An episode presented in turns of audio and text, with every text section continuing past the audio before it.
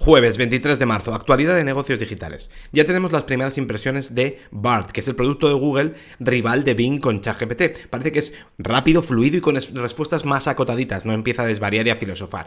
Incluye la creación de imágenes desde texto, es decir, pones unas palabritas y te hace una imagen la que has descrito, básicamente. Por cierto, niega que haya destruido pruebas intencionalmente, intencionadamente, conversaciones de chat en este caso, en la demanda del Departamento de Justicia en el caso de antitrust de competencia por las búsquedas de Google. Vamos, intencionadamente, ¿eh? a lo mejor las ha destruido. Apple tiene 75% del mercado de teléfonos premium que es el que más margen da. Y por cierto, tiene el enfoque en India de yo invierto en tu país, pero cambias las reglas. ¿Por qué? Porque está haciendo lobby a nivel regional y estatal para que cambien las leyes de trabajo para que se asemeje a lo que hay en China y proveedores como Foxconn puedan construir sus teléfonos con la misma productividad.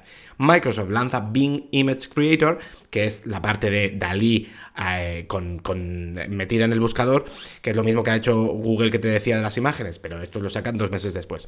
Facebook está probando anuncios en las búsquedas de Instagram, es decir, mira diferentes sitios de donde poner anuncios que sean efectivos y sacar dinero, básicamente. Y en el resto de la industria que tenemos, TikTok sigue haciendo cambios para complacer a las autoridades americanas, en este caso ha hecho cambios en la política para limitar el uso de imágenes manipuladas o sintéticas. Esto va para frenar los deepfakes.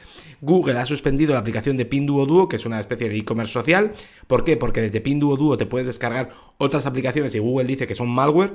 Y Nvidia está presentando, están sus días, sus días de oro y está presentando un montón de, cositas nuevas. Ha anunciado DGX Cloud, que es un supercomputación enfocada en la inteligencia artificial. Puedes alquilar un nodo al mes y, cuesta, y cuesta 37 mil dólares. Esto que te voy a decir ahora es para los muy cafeteros ingenieros data science y porque el nombre eh, es, madre mía, presenta Culito, una librería con, con H intercalada entre la T y la O, para sacar partido a la litografía computacional de TSMC y Synopsys.